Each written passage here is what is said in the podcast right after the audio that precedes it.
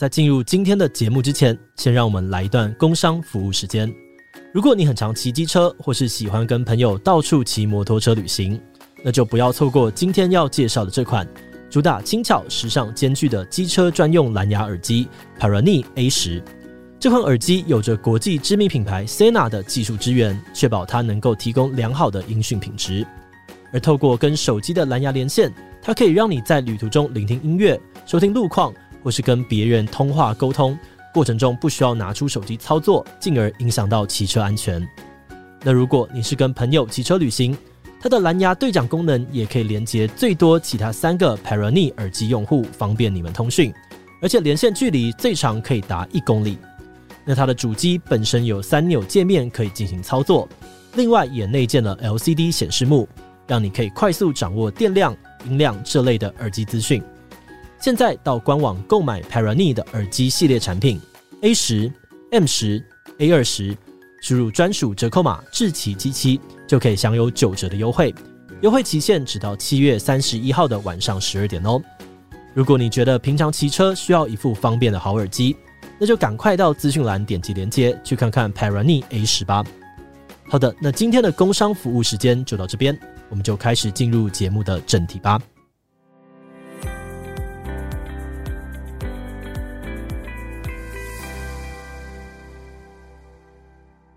Hello，大家好，我是志奇。那欢迎回到这个叫做“强者我朋友”的系列。那基本上这个系列就是没有什么明确的计划目标，就是你有这个明确的系列吗？有，最近刚开的。哦，是这样子。你是哎、欸，你是第三个人，你是第三个人。哦、难怪我想说，不对啊，什么有这个系列吗？我 好像没什么看到过啊。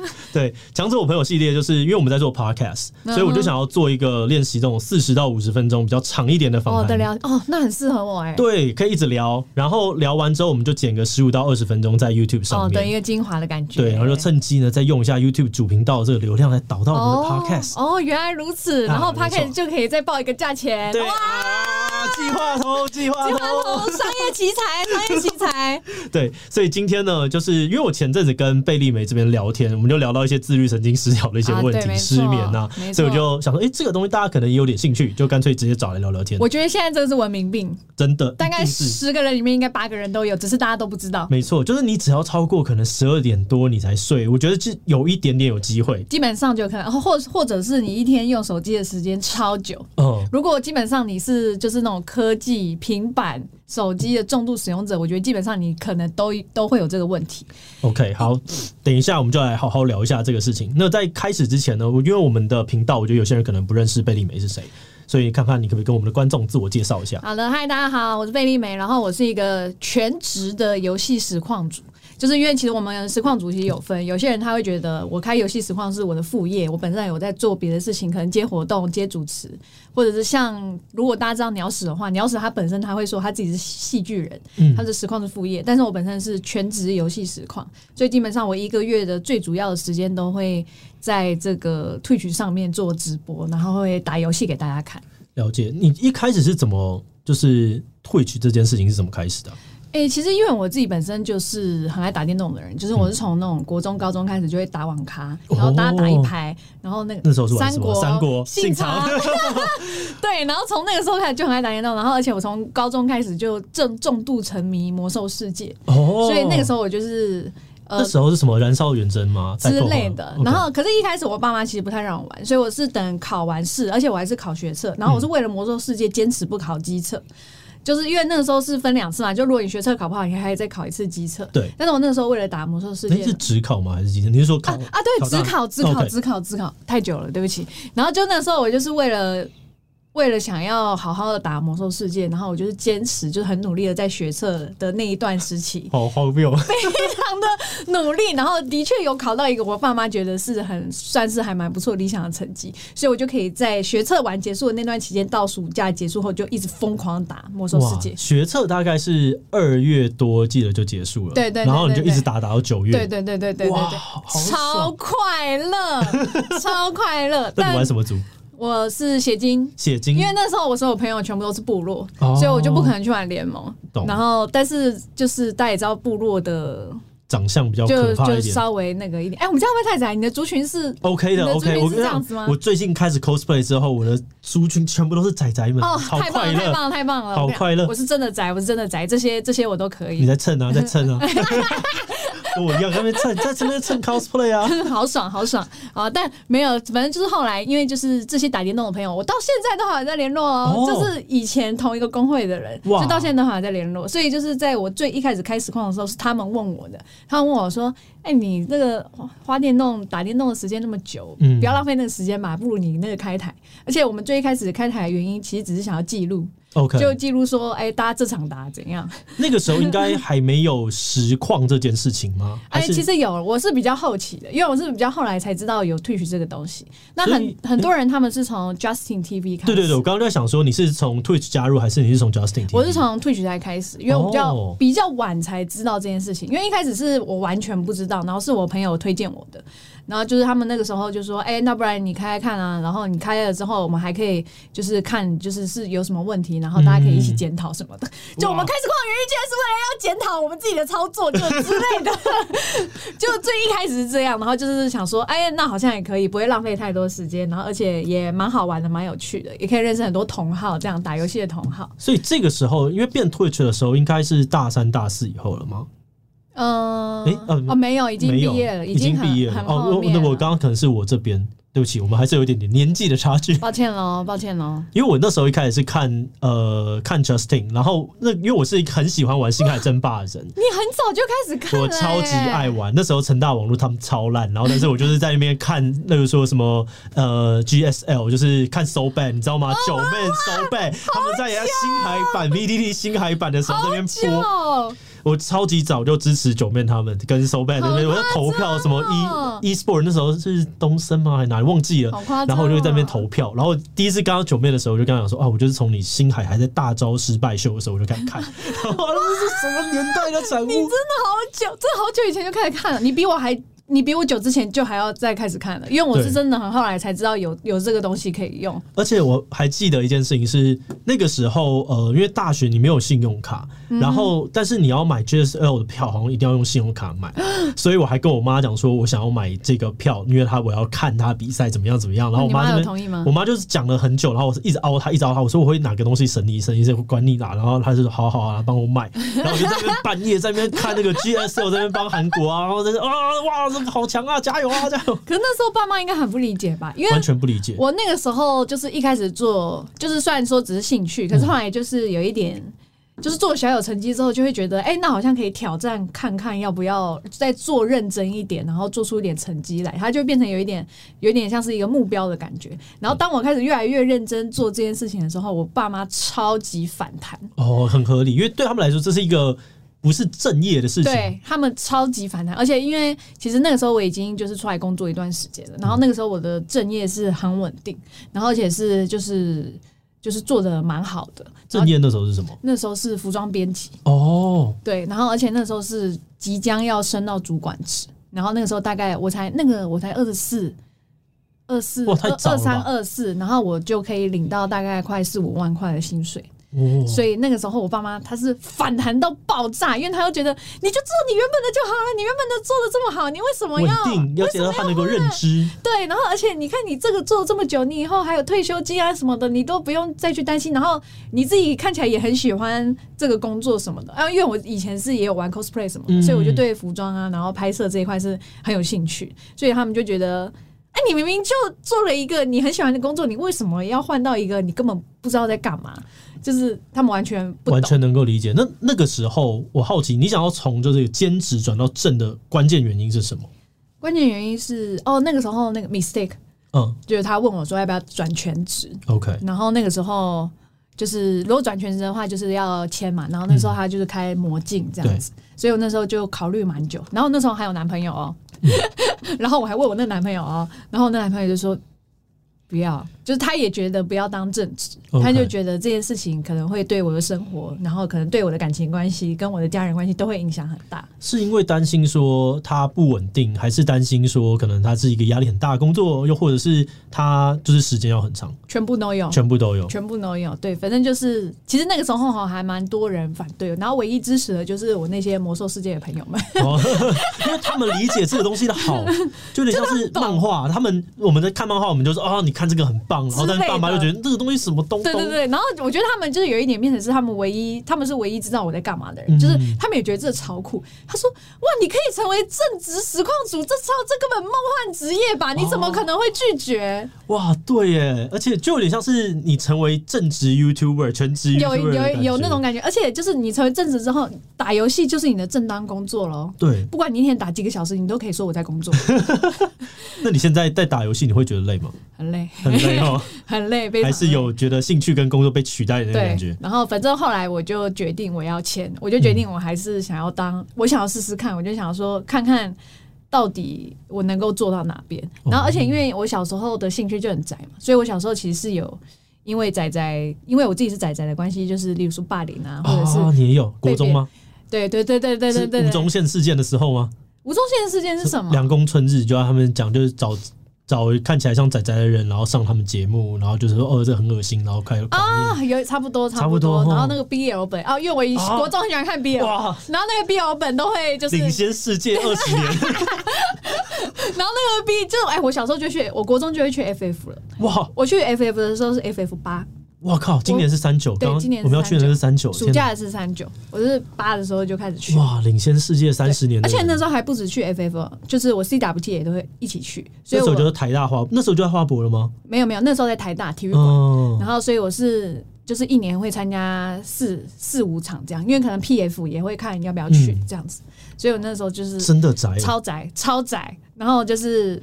我那个时候就会觉得，我想要贯彻我仔仔的道路，嗯，有一个坚持，这样很帅，直人超帅，超级帅。然后我就会觉得，如果我真的可以把这件事情做得很好的话，那我不就是成为了仔仔之光吗？哦、就是，哎、欸，你看，就是宅宅，然后居然可以这么拽的说啊，怎么样？我就很宅啊，而且我宅还赚钱，怎样？真的，而且我还过得很快乐，怎么样？对，哦。很拽哎，好拽哦，真的好拽，而且超二的，超二。你有试过在超级高级的日本料理餐厅刷手抽吗？没有抽卡。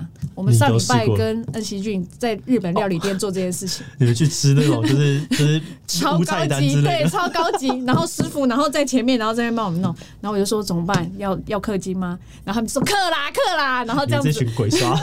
然后他说氪啦氪啦。然后我就说可是啊可是其实有点难抽。他说我要抽我要抽我要抽。然后我就被迫氪了一单，然后让他们全部抽一个十抽。然后我们有中吗？有呃，最后有中，有中一些好东西，好险，好险！哎，可是超帅哎，我们在超高级的餐厅呢，然后在那边哦，中了动漫级未来啊，各位，这真的很好玩哎，就很快乐。我不知道大家听到这边的时候感想是什么，但是。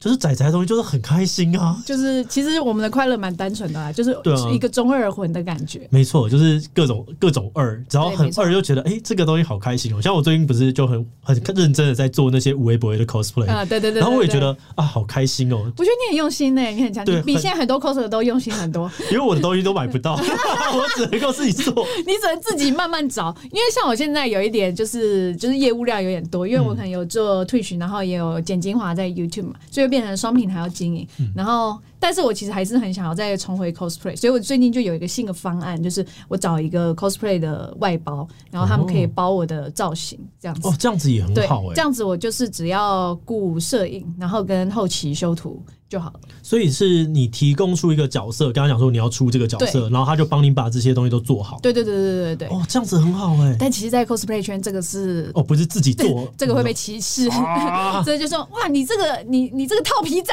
你就只是穿一件衣服而已，你没有爱，你没有自己做，你没有自己找。你明明就是实况主 YouTuber 跑来蹭 coser 的场子。哎、欸，不好意思，我从 FF 八开始就开始参加，然后到底谁蹭谁啊？啊太呛了，要延上了这个节目，好，炎上给我点流量。学炎上三法，笑死！哦，好，还有，那你那时候，我好奇，就是，那你 Twitch 一开始，你有遇到什么样的挫折吗？或者是，就是啊，怎么样子才突然觉得说，哎、欸，我做起来了？其实一开始真的会蛮没有方向的，因为前面也没有人。对你不知道要怎么当一个实况主。然后前面的实况组他们都太有个人特色了，像我前面的就是卤蛋鸟屎哦，这个特色太强大了吧？就是你没有办法成为他们，所以是没有人可以模仿的，嗯、因为他们根本就没有办法模仿啊！他们要怎么模仿？而且就是他们每个人就是游戏真的都打得很强。然后其实我是喜欢玩，但是。我不怎么样，就是.就是我就是一个普通玩家，就算可能有一些游戏，例如说魂系，我可以全破，但是我没有办法做 speed run，就是我就是很普通的玩家。嗯、所以那个时候其实我找了蛮久，就是到底要怎么样开实况，大家才会想要来看，因为如果有人来看，你才会有流量，才可以把它。就是变现嘛，才可以变成一个真正的职业，它可以让你过生活。所以那时候真的花了蛮长时间，大概有两三年吧，都在蹲。然后那个时候两三年，我的流量大概都只有两三百人，两三百人。哇，那现在你大概都到几人？三千，三千。嗯，我觉得一般的观众可能不太理解，说就是两三百跟三千在呃，就是这个位置，就是说整个实况里面的排名，它大概在哪边？你可以跟大家解释一下吗？哇！我要怎么？呃呃，两三千的话，应该就是 rank A 吧，rank A。然后如果是两百的话，就是就是最最末端 rank E 之类的。那如果是 rank S 呢？还是有 rank S 就是卤蛋啊？就大概多少人？大概可以到呃，平常的话大概五六千，然后大事情、大游戏，例如说像之前那个呃 FF 啊之类的、嗯、那种大游戏出来的时候，都会破万。哇！对，那我是大游戏出来以后，大概五六千这样子。了解，嗯，OK，那这样我觉得大家应该比较有一点点概念，因为一般的时候大家可能比较知道是 YouTube 哦，例如说十万观看啊，五十万观看，哦，大家大家比较懂这个。对，那你从两百、三百到这个，就是现在用两三千，你觉得你关键的一些调整，或者是你是想通了什么东西才走到这里？我觉得是跟观众的相处，相处。对，因为一开始我会觉得说，不要不要做太多很。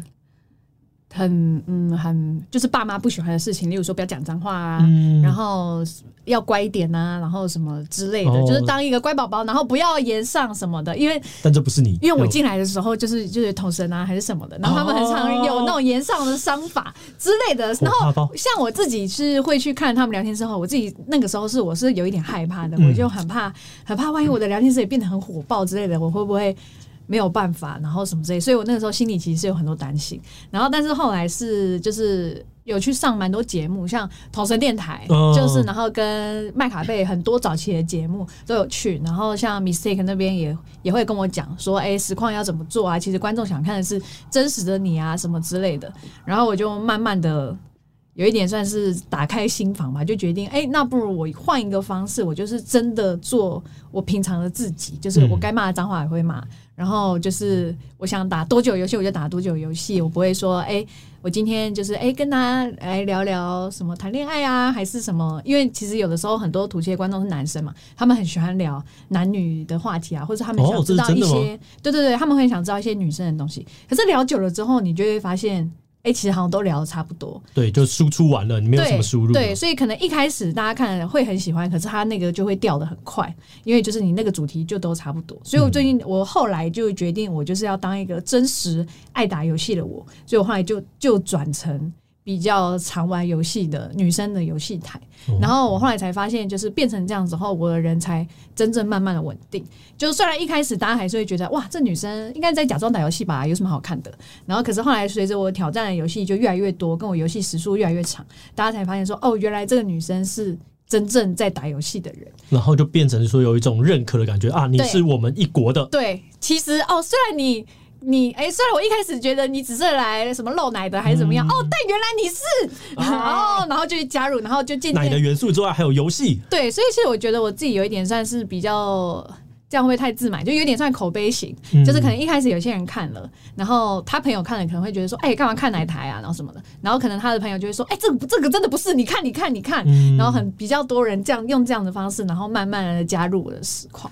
哦，我觉得这种社群感其实蛮重要的。就是社群如果说是一个共同价值观凝聚在一起的一个群体，嗯、就是你们就有找到说，对我们就是都是爱打游戏的人，对，没错。然后因为你就已经卸下那些，因为有的人可能啊，你连干都不讲，你这个东西好演哦，好 C 哦之类的。哦，这样子我好像能力都懂。对，没错。我觉得我之前就是在最近在做实况嘛，嗯、然后我就玩糖豆人的时候，我就觉得啊，这东西真的不是。那你现在开始在开台了？我最近正在测试，嗯、因为我其实平时也是爱打游戏的，嗯、算是会玩游戏的人。嗯、然后我想要跟观众有一个对话的空间，嗯，比较近的距离的那种感觉。对，因为我 YouTube 就是念稿嘛，我就是好好的讲话，但是我实际上的跟我比较有一点点接触人会知道，我私底下其实比较靠北，比较好笑一点点。嗯、我就觉得我打游戏的好像比较能够体验。然后上次我玩了糖豆人，我发现不行哎、欸，我真的不能玩这个游戏，这好难哦、喔，这好难讲。不会啊，为什么会很难讲？我觉得他要很专心哎、欸，我觉得很认真的在玩，然后完全没有办法跟大家聊天。你不用很专心也没关系啊，你就随意的玩啦。大家又不是想跟你看你的好成绩，大家就只是想要有一个一起打游戏的氛围而已。哦，像我，像其实我有一些朋友，就是他们会觉得打 Apex 就是要超认真，嗯，他们所以他们打 Apex 完全不开台，哦，他们就是为了要爬那个 rank 有那个好成绩。我好像也有这种感觉，像我最近有很多喜欢的游戏，我就在一直思考说，那我要开吗？不要不要，我这个想要好好的一个人 体验。哎，可是我也会有，我也会有想要好好一个人体验的游戏，所以有时候我私下也会玩一些观众看不到的。然后我因为我可能就还是会想要发社群，就说，哎，我最近偷偷偷偷的在玩这个，然后他们就说自私自私自私，然后就说都不开台玩自私这样子，好好笑。所以你跟观众的这个关系真的很紧密，而且是一种朋友的感觉。我觉得可以把它想象成是我魔兽世界公会的朋友哦的这种，这是个公会，对，你就是会长，只是不网剧哦。哦，很像吧，很像吧，听起来很像吧。我觉得这样子理解是蛮好懂的，哎，真的很很很具体化吧。我也想这个想很久，因为我有时候就会觉得，其实好像也没有跟他们熟到像现实朋友那样有到那么熟，因为我们也不会见面啊，然后我也不会跟他们讲一些很细节的事情或什么的。可是如果你用工会的朋友去讲的话，就觉得嗯，很像。哦，这样子我好像能够更抓得住。如果我要做实况，我要跟观众的关系是什么？很具体吗？这个，我觉得我超会形容的，而且就是他们就是平常我们是真的就是平常。生活的话题真的差很多，因为每个人的职业什么都不一样，嗯、所以你很难找。例例如说，你聊学生考试的话题，上班族就会觉得跟不上。对。然后你聊上班族的话题，学生就会说我听不懂。嗯。所以我们最后，我们最后的共同语言就是游戏啊。就是现在这个游戏好不好玩？就像我玩《魔物猎人》Res DLC，所有人都知道，哦，我们现在就是要打这个，就非常棒，就会很有那种公会同好的感觉。那这样子让我想到一个事情哎、欸，就是。之前不是有那个小玉的那个 deepfake 换脸事件，嗯、然后一般的人，我觉得，呃，可能我访问的人主要都是 YouTuber 为主，嗯、所以他们在讲这些人的角度的时候，都是说，呃，观众或是更用陌生人角度。可是你那时候给了一个很特别的角度是，是啊，我们是好朋友，我们都相处那么多，我们很熟了。嗯、你要知道这件事情对我来说就是有点困扰，不要这样子。对，所以这个东西也跟那个有关。当然啦，就是哎、欸，我跟他们那么近哎、欸。嗯，就你应该不会想要看你自己的朋友被换脸吧？就算是同工会的，也不会想吧？对，除了好奇之外的原因，嗯，真的 就不会吧？就是，所以我那个时候其实有开台讲，但是这一段好像没有录进去你的影片，但我觉得蛮好，因为我觉得这是比较属于实况内容，因为我跟他们真的已经够贴近。嗯，就是我有讲说，其实我可以理解你们会好奇，但是就是就是我那个时候是有一点在那个角度，因为其实我也知道男生私底下。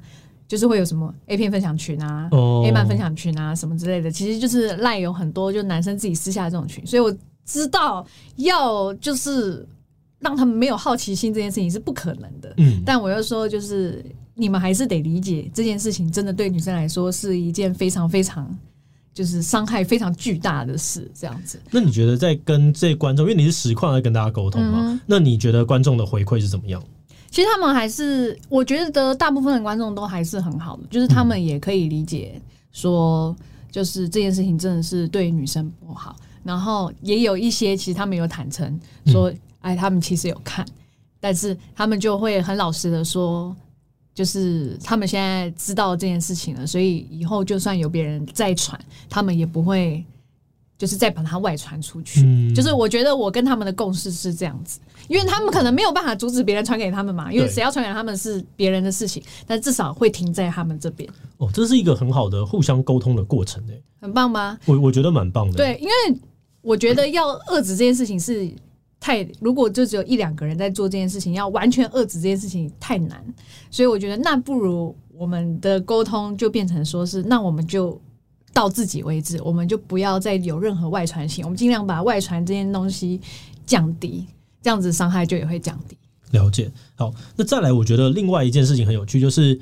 你是实况主，就应该说 Twitch 跟 YouTube 算是双栖，然后基本上两边都取得比较蛮巨大的成绩。因为可能我过去有在看 Twitch 的时候，那时候我就大概知道你，但是真正开始跟你比较熟或者认识是你做 YouTube 之后。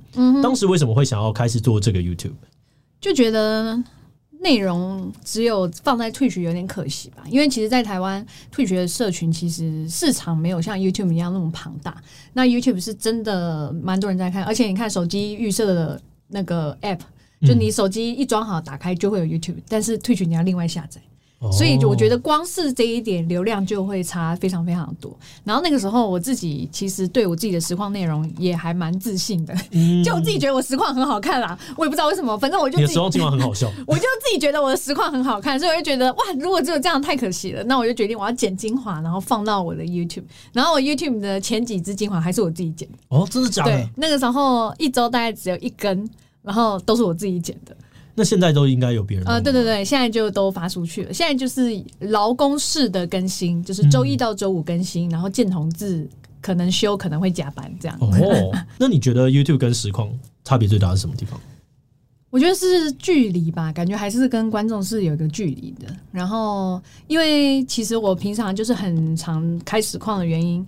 就是因为我可以很立刻的跟他们聊天嘛，嗯，那因为 YouTube 他们可能就只能用留言，可是因为我又必须要花巨大的时间放在实况上面跟大家互动，所以我是真的几乎没有再回 YouTube 的留言。但其实我有看，嗯，我真的有看，只是就是我比较没有心力去回复他们，因为可能他们有一些问题在实况上已经问过了，所以我会很常跟大家说一句话，就是如果你真有问题，你来实况找我是最快的。因为实况我在，我会立刻回你，你不用等任何时间，只要我在实况，基本上你问问题，我就会回你。这个好像也是蛮关键的。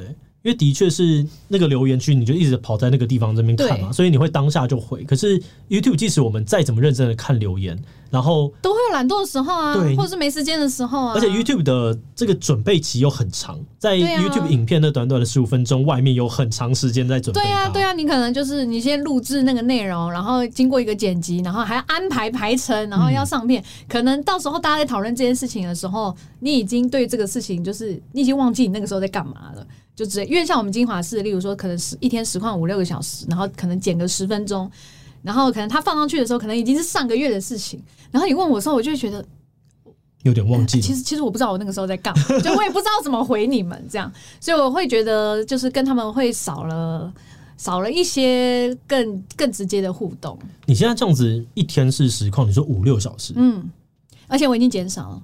这个是以世界来说是很多的吗？普通，普通。如果以正职实况组，就是我刚刚讲的，就是如果你不是把实况当副业，像是有些可能他活动主持人啊，然后像鸟屎他可能是剧场人啊之类的，然后像像这个有呃很多实况组，他其实是把实况当副业，那他可能开台时数就没那么多。但是如果你是全职实况组，就是你是把打游戏开实况这件事情当成你的工作的重心的话，这个时数是非常普通。哇。那这样子不会对你的健康造成什么影响吗？哦，会啊，所以才 自律神经失调。对啊，那你可以跟大家聊一下自律神经失调这件事情。嗯，好，因为大概哪些症状？我之前是蛮可怕的，因为我之前最呃实况最中毒的有一段时间，是因为我在玩麦块。哦，很浓哎、欸。对，然后那个时候那个时候我会一天花十二十三个小时的时间在玩麦块。我觉得可以跟大家解释一下麦块是一个怎么样子的游戏。哦，麦块就是一个沙盒式的。你想要干嘛就干嘛的游戏，然后他就是因为他就是有一点，他算什么风格啊？它其实也不是，它是像素风，它也不是像素风格，三 D 像素风，三 D 像素风格。总之，它在里面可以做非常非常多的事情，然后你可以建立你的冒险目标，因为它有很多地图可以去冒险。嗯、你可以先从一开始的一般地图，呃，它早上会非常和平，但晚上会有僵尸，所以你必须要建造你自己的家，然后避免受到僵尸的侵侵害，就是避免死亡这件事情。然后麦块有一个让人很吐血的地方，就是你只要一死掉，你的身上的东西就会喷光，哇！除非你去捡尸。可是它捡尸是有时间限制的，就如果你在十五分钟之内没有捡到你的尸体，你的东西就全部喷掉。所以它是全部的都会，什么意思？就是你身上带，你有仓库可以摆吗？呃，有仓库可以摆，你可以帮你自己做一个仓库。所以玩家的第一步就是你要慢慢的建立你的家，然后把一些珍贵的东西放在家里，然后你自己出去冒险。所以还有一个冒险的东西，但是有另外一个非常吐血的地方是，它里面有非常多的建材的取得、呃、的材料，例如说它有石头。还有花岗岩，嗯，还有什么什么什么什么岩，然后它连木头都有，就浅色的木头、深色的木头，然后非常多种，然后什么陶土什么之类的。所以后来有另外一派崛起，就是建筑控，就是甚至有很多真正的建筑师，他们会做一个在麦块挑战，我在麦块盖我设计的建筑。我之前有看过那个很漂亮的，是做饭谷的星空，哦、哇，超级疯，做超级好，然后上面那个星空，哦，我要让它会发光，我要选择什么东西？哦，真的好可怕！就是我觉得，如果大家有兴趣的话，可以去，就是可以去看那些，就是可以搜寻麦块，然后里面就有非常可怕的成果，像有些人就是盖那个进击的巨人三座城，哇。好硬派，太硬派了吧！超硬的。然后反正那个时候我就是为了要玩麦块，然后就是几乎一天是花十二十三个小时，而且都有在开台。所以我在开台状况就是我一边玩，然后我还是不断的在跟观众讲话。哇，那个很累耶，很累。所以那个时候我大概就是六七点就开，然后我关到早上五点，然后我就跟我观众说怎么办？太阳出来了怎么办？然后他说：“那那不然再再玩一下，再你你你把你把你把这个弄好就睡，这样子。”我们就会这样。我一开始就会说，可能两点了，我就说不行不行，我今天要早点睡。我把这个弄好就睡，然后弄好这个就会觉得啊不行，我想再弄下一个，然后。对，就会停不下来，然后就一直那一段时间是真的非常非常可怕。然后我也从那个时候开始渐渐感觉到我的就是身体有一点没有办法光靠补眠啊之类的就回体力。就是就是 HP 没有回来的感觉。OK，可能你已经把很多 HP 转化成魔力了之类的，就没了，就没了。就就很就我从那个时候开始，就会渐渐的觉得越来越累，然后后来就开始，因为那个时速真的是太夸张了，就是。就是大概那个那个时候，大概开一个月可以开到两三个两三百个小时，但我还是不是第一名啊？第一名是四百个小时，四百。台湾的第一名是四百个小时。你说那个夏爱菊？对对对对对，九妹有帮他做一个纪录片，大家可以去看。我觉得真的太硬了。对，就是就连我最疯狂那个时期，我都还不是第一名。那这样子的话，你后来自律神经失调，你大概遇到哪些身体上面的状况？嗯，很就是真的很累，然后就会很多事情会。有一点提不起劲，就例如说，可能我员工说：“哎、欸，那我们做这个好不好？”我觉得有一点觉得随便吧，都可以吧，哦、之类的。是耐心的问题吗？还是就是我觉得是体力就是撑不住，就对你没有办法去思考说这件事情好还是不好，因为你已经就是有一点在机械化的在做，哦、在做你目前还能够做的事情，然后多出来的事情，你就会觉得哦天哪，我真的。我无力负担，没有冲劲的感觉。对，没有，非常没有冲劲，然后会导致我真正觉得我应该要去找医生去看一下，我到底是发生什么事情的原因，是因为某一天我有一个员工甲跟我的员工乙说：“嗯、小梅为什么又在生气？”哦，他觉得耐心真的非常容易，因为这件事情。他居然说有，然后我就想说。哇，怎么会这样？而且我是影响到别人了，就是我已经影响到，就是可能我我我，因为你长期都在压力下，对，然后就可能我是真的影响他们很多，可能我让他们感觉到我真的很情绪起伏不定，然后或者是怎么样，然后而且我的助理他也觉得，为什么我明明就睡了那么久，我还一天到晚在喊累？其实我我一直觉得我有在睡觉，但是我还是越睡越累，就我不知道为什么，所以那个时候我就是情绪就越来越不好，然后呃活动力也越来越差。然后就是对别人的态度也都很不好，这样子，所以我那时候就觉得，哇，那应该是可能势必是要做一些改变。那你那时候到哪一科去看？我到身心科，但是是家里附近的诊所。嗯。那你这样子，你会一开始有点抗拒吗？就是抗拒接受说，哎，自己可能有身心上面的困扰。也不会啊，也不会，因为我觉得很多现在有很多有睡眠障碍的人也会去看嘛，嗯、因为我觉得反正有问题就解决它嘛。而且像我自己的个性是，我不喜欢去影响别人，所以我觉得如果我现在的状况已经到我会影响到别人了，那我应该要是一个警钟要对我，我要把我自己处理好才对，我不应该要把这些东西带给别人。我那个时候的症状，我觉得可能跟这个耐性也有一点点关系，就长期处在一个巨大压力的时候，对别人会很容易不耐烦，嗯、然后你的那个防卫会很重，就别人讲什么你就会去反抗、啊、反抗。对对对对，就觉得没有我在做我什么什么时候，你不要管我之类的。然后，而且我觉得有一个蛮可怕的地方是，其实就是当下你不会觉得你自己有什么，就是在别人给你反馈之前，你不会有觉得自己有问题。但是，就你我我自己是没有到很不快乐，我不会觉得我自己很不快乐，嗯、或者是很忧郁什么，我从来没有这么觉得。但是我也没有快乐过哦，就是我没有蛮精准的形容。对，就是你说在那段期间，我有真正的大笑吗？没有，就是那段期间是虽然没有到不快乐，就是我。我觉得这个有一点像是有点像病逝感这种东西，嗯、就是其实我完全没有觉得我有问题，就直到我那个员工讲出那句话之前，我完全没有觉得我这个人有什么问题，我就觉得啊，我就很忙，我没有耐心是很正常的、啊。对，所以就是是一直到就是真的是需要一段时间认识自己的过程之后，你才会渐渐觉得，哎，不对哦，这个这样怪怪的哦。那你这样处在那个状态大概多久，你才发现？其实好像应该那也是有两三年。两三年 应该有。我那个时候我是，哎，我觉得我也可能，因为我原本是重度忧郁，然后之后慢慢的开始在工作的时候又接到一些烂案子，我就觉得我的压力很大很巨大。然后那时候我真正出现问题的是，呃，我的这个左半边的神经它有点状况，就是我会开始抽，就是压力大的时候我就开始抽，这样抽，然后我的这个地方会很紧绷，所以那时候我第一个觉得有问题的是，我觉得我好像常常喘不过气，然后我就好可怕。超级可怕，然后我就觉得说，哎、欸，那我是不是心脏有问题？然后心脏有问题之后，你就更紧张，想说，哦，是心脏，对，哇靠，我我会不会突然要死了吗？而且我又自己住台北，哇，好可怕！哎、欸，那那该怎么办？那该怎么办？我这样子是不是要赶快去看？然后我就看了一大堆健康检查，什么东西都说你心脏没问题，然后我就开始各种疑神疑鬼，因为我就是会一直呼吸不过来。对吗？而且一开始完全不会觉得是自己情绪或者是自己自律神经，一开始真的完全不会觉得。而且那个时候是社群又还没有很发达的时候，你对自律神经失调这个词是根本更陌生的。真的就会觉得没有吧？什么什么东西啊？那个不是是真的很可怕的、很累的，完全啊。虽然我是有日夜颠倒没错，但是我觉得我至少是有睡到该睡的那些小时，应该也没事吧？什么的那些真的是。你一开始的时候会完全不知道自己发生这件事情，真的。然后后来我就演变到有点像恐慌症，呃，基本上就是恐慌症，就是因为你很担心，所以你的一些激素会失衡。然后我最后就是会三不五时会冒冷汗，然后你好严重，对我那我真的超级严重，我觉得一个是一生病就会很严重的，然后我会整个就是大紧绷。那你那时候也没有想到，没没有想到，后来是。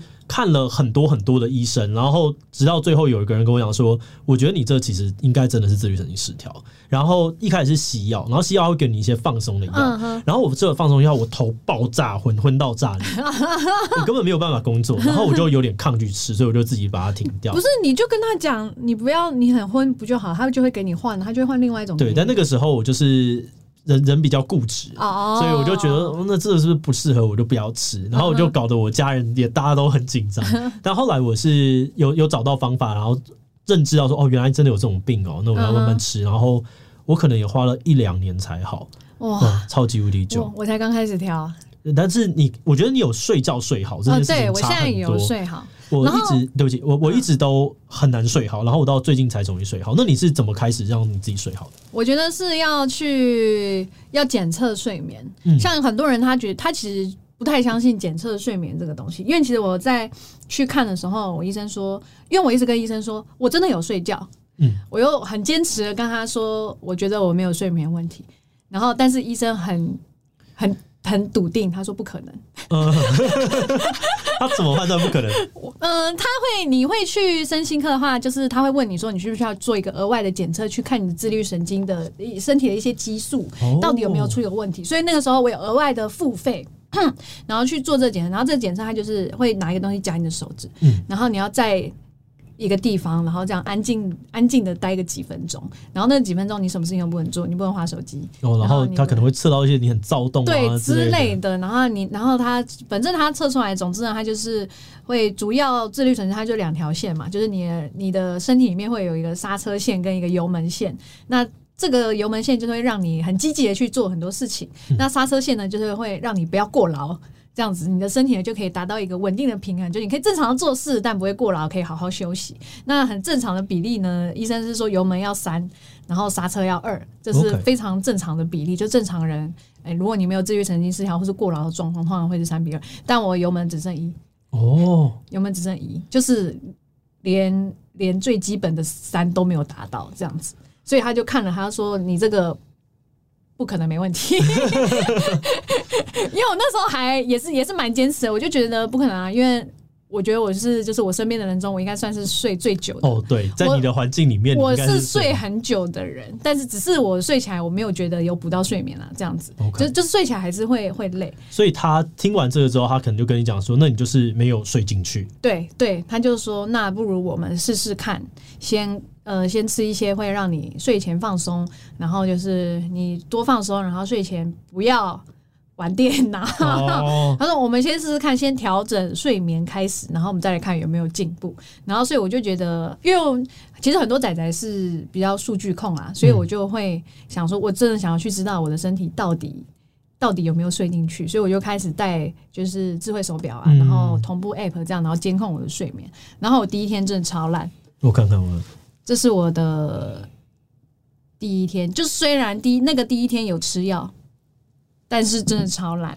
你睡了五小时二十一分钟，但是你的深度睡眠只有一个小时多。对，然后我觉得这 app 很好的地方是，就是它有分等级，就是你最烂就是红色，然后最好是蓝色，然后绿色是健康，但是蓝色是最好的状态，这样。懂。所以我就是一开始就是完全是红色，然后我就傻眼，我就想说不可能，我怎我我怎么可能？我有睡觉啊。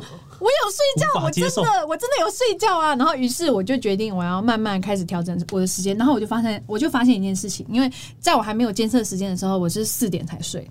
我都是平均都是四五点才睡，然后所以我到第二天我就觉得嗯没关系，我再努力吃药一天试试看，我就只吃药，然后呃不看手机，就是我就做了这两个改变，就睡前大概半个小时不看手机这样子，我做了这两个改变，哎有好有好有好一点点，但是其实还是不是很好，像深度就是可能两个小时出，就是以。一般好像还是算不太够，因为我助理也有同步安装这个，嗯，他的深度睡眠每天都是四五个小时，有比较有伤害。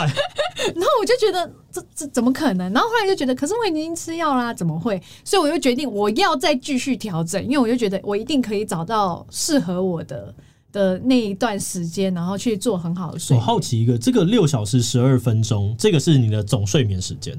应该是，所以应该是我是睡睡醒醒，懂。对，然后可是其实我自己觉得他这个总睡眠时间会有一点小小的不准确，嗯，就是也也不是小小啦，就是其实蛮不准确的，因为可能有的时候他你是在耍废还是你是在浅眠，嗯、他可能会他这个差异他会有一点感觉不出来。可是我觉得没关系，我只要看我的深度睡眠，然后跟我有没有达到一个好的心率状态，懂我觉得这个就够支持我去改变我的睡对睡眠习惯。所以我后来我就发现我四点睡是不行的，嗯。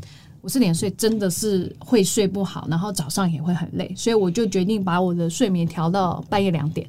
我就不管怎么样，我两点半以前一定要躺着，完全的要要进入到一个我准备要睡觉的状态。所以我就是大概现在我都大概都是两点左右就睡，所以你可以看我这边是两点哦，差很多哎、欸。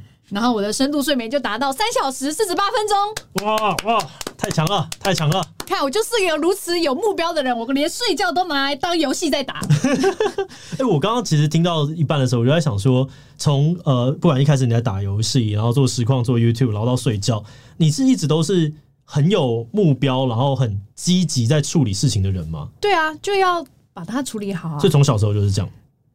哎、欸，还是有什么改变之后让你觉得，哎、欸，我要变成这样子？好像没有，好像是出来工作才这样。因为出来工作，你就会遇到很多困难。嗯，然后例如说找你麻烦的上司，然后不太负责任的老板之类的，你就会遇到很多这种状况。欸、在哪边工作过？好像很清楚哦。哎哎哎哎，没有，我在很多地方都工作过啦。其实这样子，所以你就是遇到各式各样的事情之后，你就会建立了一套属于自己的处理事情的方法。所以我就变成这样子。那你觉得在这些过程中，你是抱着竞争的意识吗？还是？没有、欸、就达成的意思，没有达成，我就觉得嗯，我要做到这件事情，我想要把这件事情处理好，这样。所以你做到了就会觉得开心。对啊，我做到我就觉得哇，这个很爽吧？我从红色变成绿色哎、欸，然后出现蓝色，我就觉得睡眠变成八小时五十四分钟哎、超快乐。就是我在我就就没有睡睡醒醒了，然后也比较没有什么做梦的状况。然后可是我第一周跟你一样，就是我吃了某一颗药，就是很昏，起来的时候还是超昏，然后甚至会昏到有一点。就是就很有很影响啊，我觉得很影响，嗯、很影响日常生活。然后我就跟医生讲，然后医生说，哦，那我们那一颗就不要吃，这样，然后他帮我换别的就好了。啊，水管，所以你那个时候不要太坚持。有可能，对。我那时候就啊就不知道，所以那时候我也是吃了一个，然后就会很昏，然后我就会更紧张，我就开始更冒冷汗，嗯、哼。然后我就觉得不行不行，我一定要停，我一定要停，然后就自己乱停药，真的不要，真的不要。我觉得是可以沟通的啊，就是如果你有吃了这个东西状况不好的话，我觉得你就直接跟医生讲，因为每一个人身体状况本来就不一样。